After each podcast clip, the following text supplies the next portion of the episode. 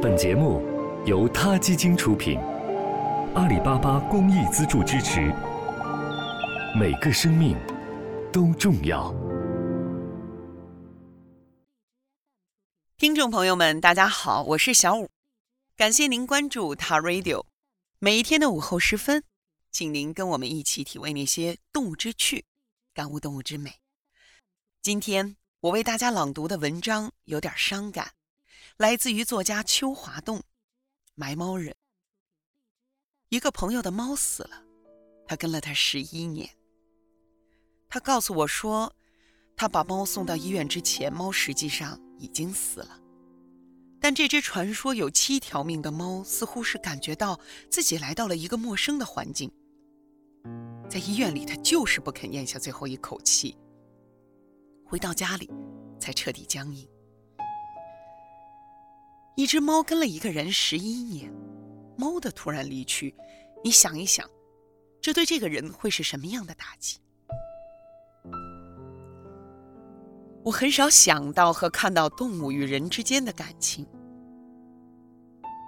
但我从这个朋友身上看到了，那一天，在他的猫死的那一天，他成了一个埋猫人。那天夜里。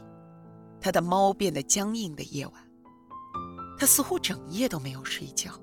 他要去埋猫。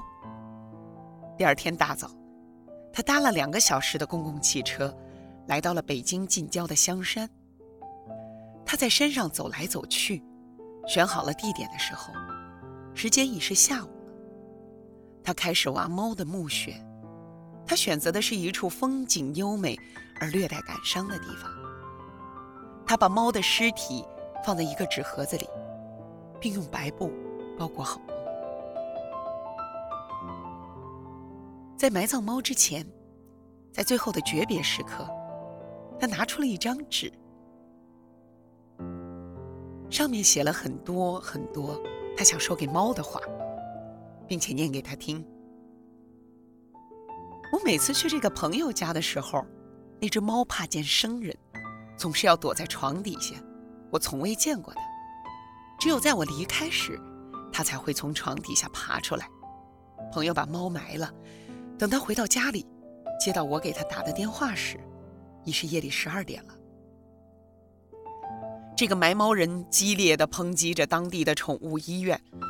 他说，具有十一年生命的猫相当于人的五六十岁，而五六十岁的人难道说死就会死吗？所以。宠物医院简直毫无用处。我知道他很伤心。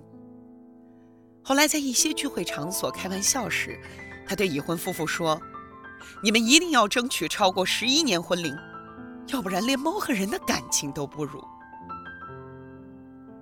在他想念猫的时候，他就去香山那只猫的墓地。他没有给我讲述他和猫有着多深的感情。但他的行动已经说明了一切。还有一天，一位父辈年龄的作家给我打电话，开口第一句就是：“我家的猫去世了。”他语调低沉，十分悲痛。他家的这只猫是一只大波斯猫，我见过的，雪白的毛，蓝色的眼睛，走起路来十分雍容华贵。他也在他家生活了好多年。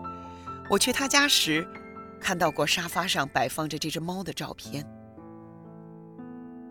但是他也死了，在那一天，这个作家的一家人都成了埋猫人。